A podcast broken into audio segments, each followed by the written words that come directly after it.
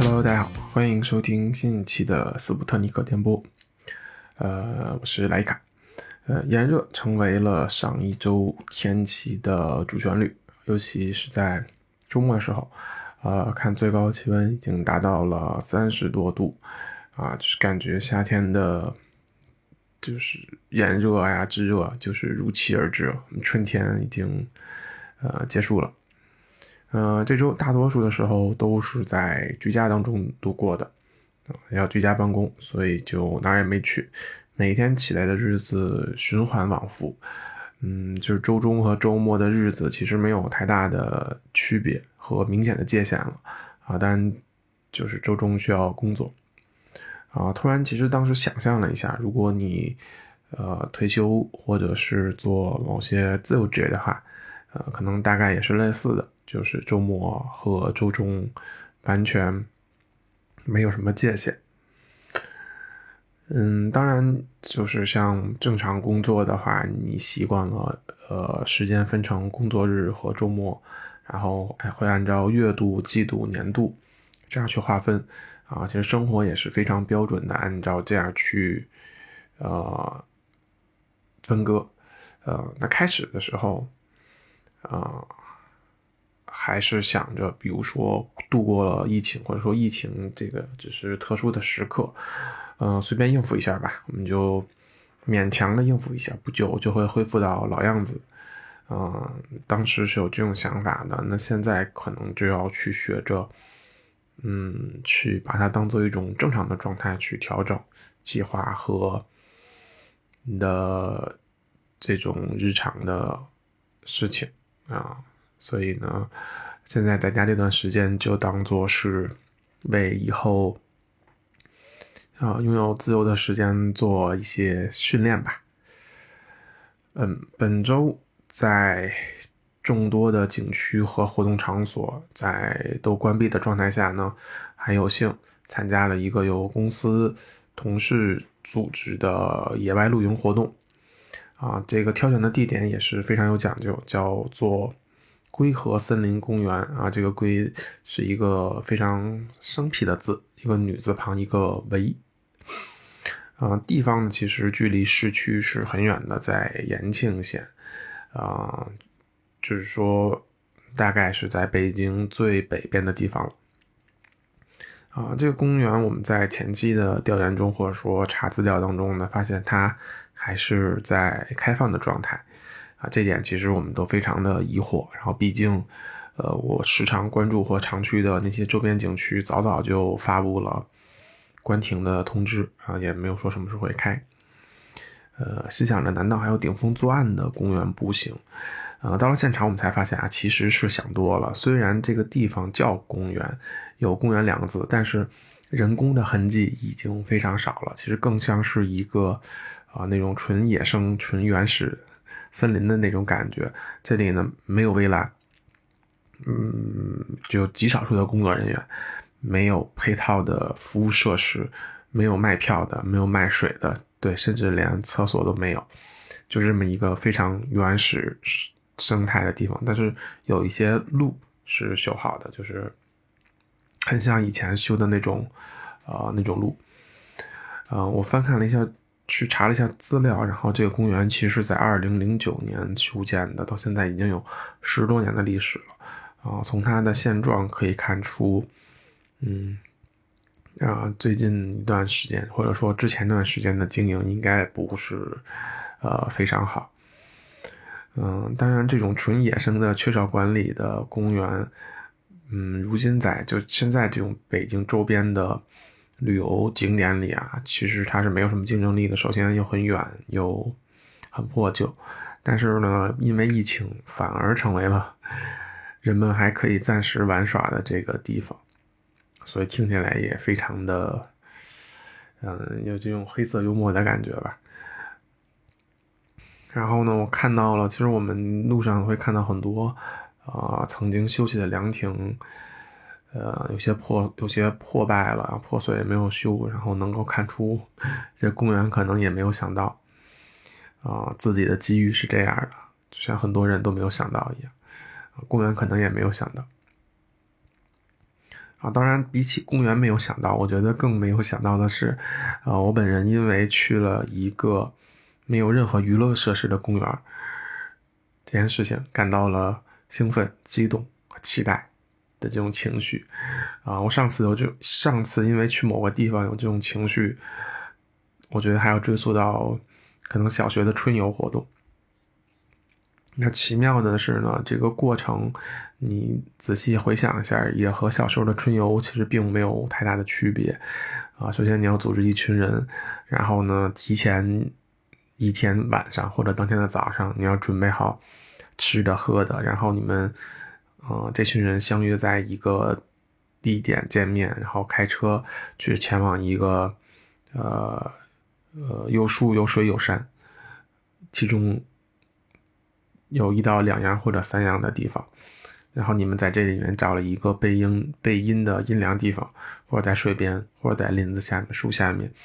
然后开始拿出了你们准备的那些食物，然后一边吃一边去聊一些不明白为什么会在这个情况下聊的那些话题。嗯，对，这就是一个春游的。春游的成年版，当然，如果我们只是为了重温小时候的快乐，我觉得就显得有一点点没有长进啊。所以过，所以呢，过程当中其实也有很多精彩瞬间啊。比如说，我们我第一次，呃，搭了一个天幕，相比帐篷来说会更复杂一点。然后第一次在这种纯草坪的地方玩飞盘，特别野生的草坪。然后以及做了一次很久很久都没有做过的自我介绍了，呃，认识了很多朋友，对，嗯，但是给我留下印象最深刻的，我觉得还是这个我们在寻找这个露营地点过程当中，我经历的和发现的一些事情，啊，前因后果大概是这样的，因为啊，虽然去的人不少，大概有十个人左右，但是没有人来实地来过这个地方。啊，呃，我我觉得如果他们有谁实地来过的话，绝对不会来第二次了，啊，所以也正常啊。加上这个开发前面说到了不是很完善，嗯，所以在开始的时候，我们其实并没有说非常确定的有扎营的地点啊。当然这里面也肯定不会有那种所谓的露营点啊这种指引这种，呃，所以呢，大家只能拖着那些行李。呃，就是边走边找，然后我们其实走了很长的一段路之后，还是没有发现合适的地点。啊，这个时候我们其实已经大概中午十二点多，快一点了。然后当时的气温大概有三十五度，啊，太阳非常的毒。然后这个时候我们就提议说，先有一部分人先去找一找啊靠谱的点，如果不行的话，我们可能会呃退而求其次的选择路过的一些不太好的点。啊这个时候，我和我团队的一个小伙伴就承担起了帮助大家去找一个靠谱的露营点这样一个任务。那我们拥有什么呢？其实我们什么都没有，我们也没有什么指引啊，没有什么攻略，就是我们大概知道河大概在我们哪个方向，然后它的流向是什么样的。我们大概就是需要找一个靠近河岸的地方。嗯，于是呢，我们这段没有指引的探索之旅就此开始了。然后我们就寻找那些看似有人走过的地方，或者说本地人走过的地方，然后穿过了各种林子、草地等等，然后直到我们回头再也看不到，嗯，团队的小伙伴们。然后大概走了二三十分钟的样子，我们才啊到达了河边。然后在这里呢。也遇到了，嗯，其他的露营者。然后呢，我们在河边，其实那个地儿呢，嗯，说是河边吧，其实有一点点的狭窄，就是，呃，嗯，反正还好吧，只能说还好，因为毕竟还有人在那里嘛。然后我们就通通知了其他小伙伴往这边来走。然后呢，我们找完之后觉得可能还有更好的场所，所以就我们就继续沿着河边。去寻找，然后路过了，呃，一些芦苇荡吧，然后路过了一些杂草、树木等等，然后就来到了我们最后真的在的那个露营地。那那个露营地其实是非常，嗯嗯，非常还还 OK 吧？我们觉得当时，因为可以，毕竟它的视野在能够看到那个整个的水面，一大片的开阔地，然后远处还有呃青山，然后后面是呃树林和草坪，啊，基本上是该有的元素都有了。然后我们就赶紧让团队的其他小伙伴们赶紧过来嘛。但是我当时其实心里还是非常忐忑的，因为啊，我们俩探路的时候手里是没东西的，然后就溜溜达达就过来了。但是他们要拿很多东西，很多物资啊，然后装备等等。啊，如果他们不喜欢怎么办？而且我相信他们被晒的其实已经有点啊情绪和状态并不是很好了。所以呢，在他们来的之前呢，我其实。啊，就像呃这，这个这个带货员一样啊，好好的为这个地方做了一些啊推广的啊台词啊，就说这地儿怎么怎么好，怎么怎么怎么好，巴拉巴拉啊。但是团队到了到了之后呢，还没等我介绍，然后大家都说啊，这个地儿真的是太好了，然后他们就开始规划，哎，你看这我们可以在这儿搭帐篷，我们可以在这儿烧烤，巴拉巴拉，他们就开始规划上，然后好像。嗯，我临走时候感觉到他们状态不好的时候的样子，呃，一扫而空了。大家就，嗯，赶紧投入到这个这个搭建啊，然后分组啊，就是有人负责餐饮，有人负责搭建，然后都说这个地儿太好了，然后就还有的开始拍照了。然后我当时的感觉就是，哎呀，呃，还是没有辜负大家，对吧？没有辜负大家的期望啊。毕竟如果我们走了之后发现一个特别不好的地方。可能这次野营就已经失败一半了啊！然后过程当中就发生了，就是很正常的，大家吃吃玩玩乐乐，然后最后拍照留念走人。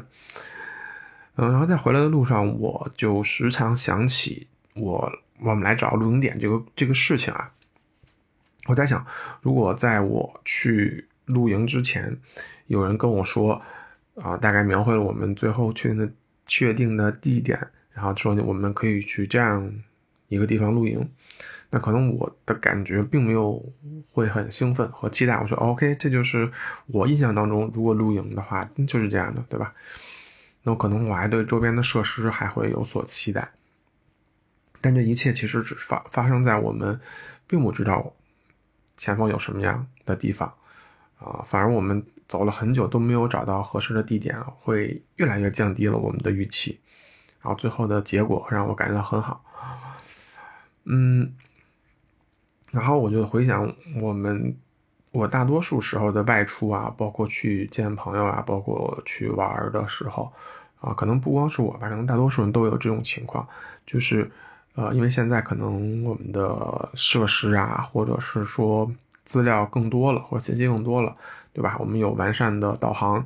和各种的攻略，包括美食攻略。包括出游攻略等等，所以呢，在出发之前，我们其实是一切都是确定的，或者说我们有周密的计划。嗯，这个计划呢，会让你有什么后果呢？就是这个计划里，你可能在路上你拐错一个路口，呃，找错一个出口，啊，然后去到那个地点，嗯，没有符合你的预期，这些。都会被定义为错误，对吧？我们称之为错了，就像导航会会说您的路线走错了一样，因为你查好了所有攻略，你知道你去那里需要走多久，拐几个弯，然后等等等等，你这些你基本上都是有预期和确定的，所以我们在那一瞬间拥有了完整的、丰富的确定性，嗯，但带来的问题或带来的对应的就是说。我们也减少了容错的空间。当我们确定了一个非常完整的东西的时候，我们要在正确的路上，用正确的时间到达正确的地点，做正确的事情。我们很完整的规划，所以任何不不符合规划的事情，那可能我们都会定义为错误的。而在露营的过程当中，这次露营多露营的过程当中，我们其实并没有类似的确定性啊。当然是我们到了这个公园之后才发现的。那没有，但是能否找到好的露营点，我觉得当时包括我在内，很多人都是拿不准的。我们甚至可能考虑，我们不如就在某个树荫下面就开搞，就 OK。呃，反而结局会让人比较满意。对，当然我们也做好了，嗯，不太满意的这种这种嗯预期吧。嗯，那可以说拿生活当中的例子举的话，比如说，那现在可能出去吃饭之前，大家可能。都会查很多的攻略，然后嗯哪个店铺好吃，哪个店铺不好吃等等，包括呃种类和风格。嗯，当然现在这些信息做得越来越好，你甚至都不用去店里，你就知道它的头牌菜是什么，然后哪些是被大众所呃验证过的，对吧？这些其实都是某种意义上的确定性。嗯，所以呢，你到那里，你几乎他你不会错，但是也基本上也不会有太多的，嗯，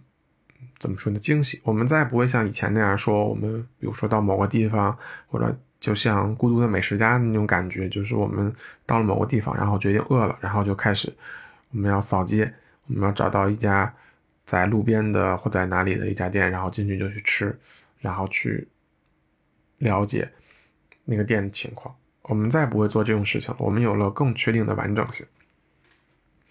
啊，当然这种完整性从吃喝到可能到人生规划等等，我们都在加强这种确定性和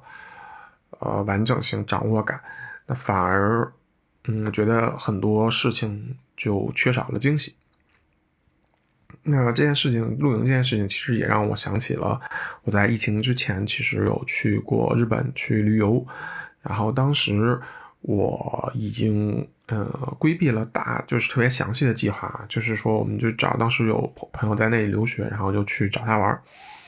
然后当时也没有周密的计划。那有一天是和同去的一位朋友就心血来潮，早上起来我们俩起的都特别早，然后决定说去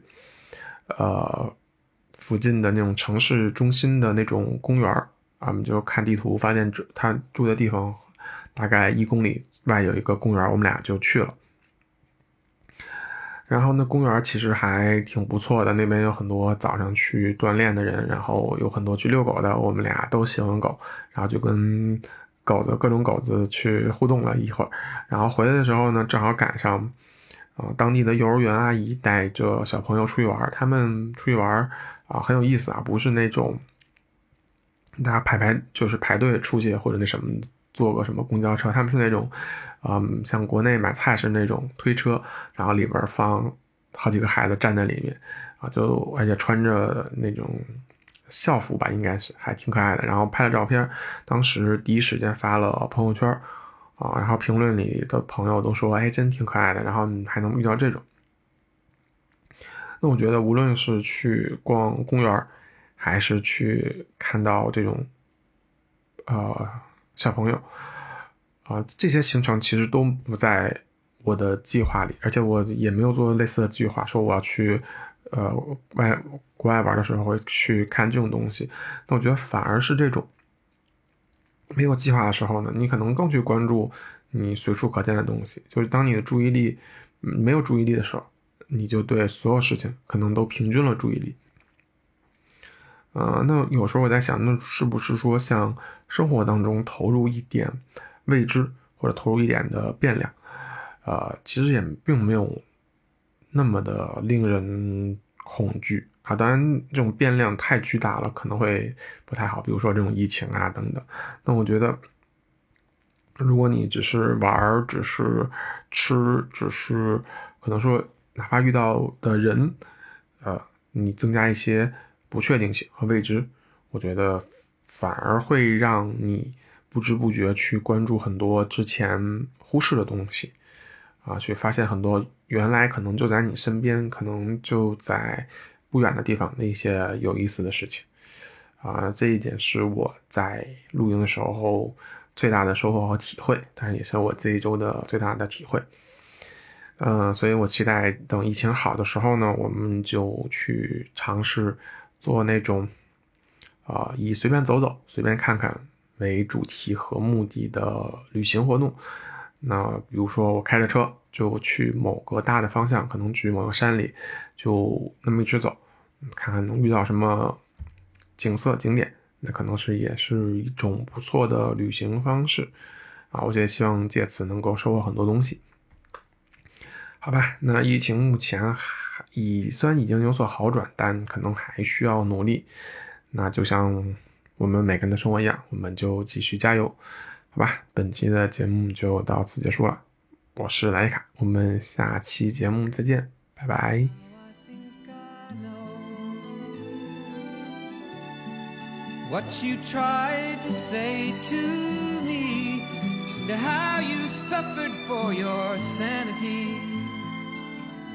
and how you tried to set them free. They would not listen, they're not listening still. Perhaps they never